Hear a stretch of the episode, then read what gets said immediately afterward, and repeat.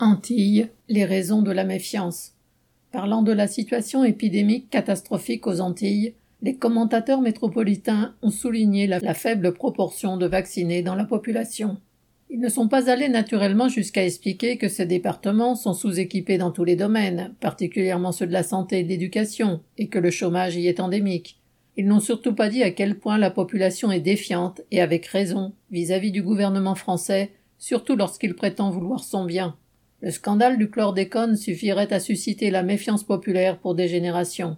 L'État français et ses gouvernements successifs ont autorisé les planteurs antillais à utiliser ce pesticide ultra dangereux alors même qu'il était interdit aux États-Unis depuis 1976. En 1990, ce produit était interdit par la France en métropole, mais autorisé aux Antilles pour trois années de plus.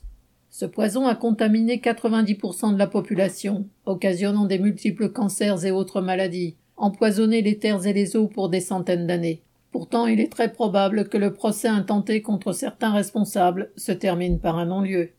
Quant aux grandes fortunes édifiées sur ce poison, elles sont intouchables, comme la parole de l'État, garantissant aux populations l'innocuité du poison, est censée être insoupçonnable.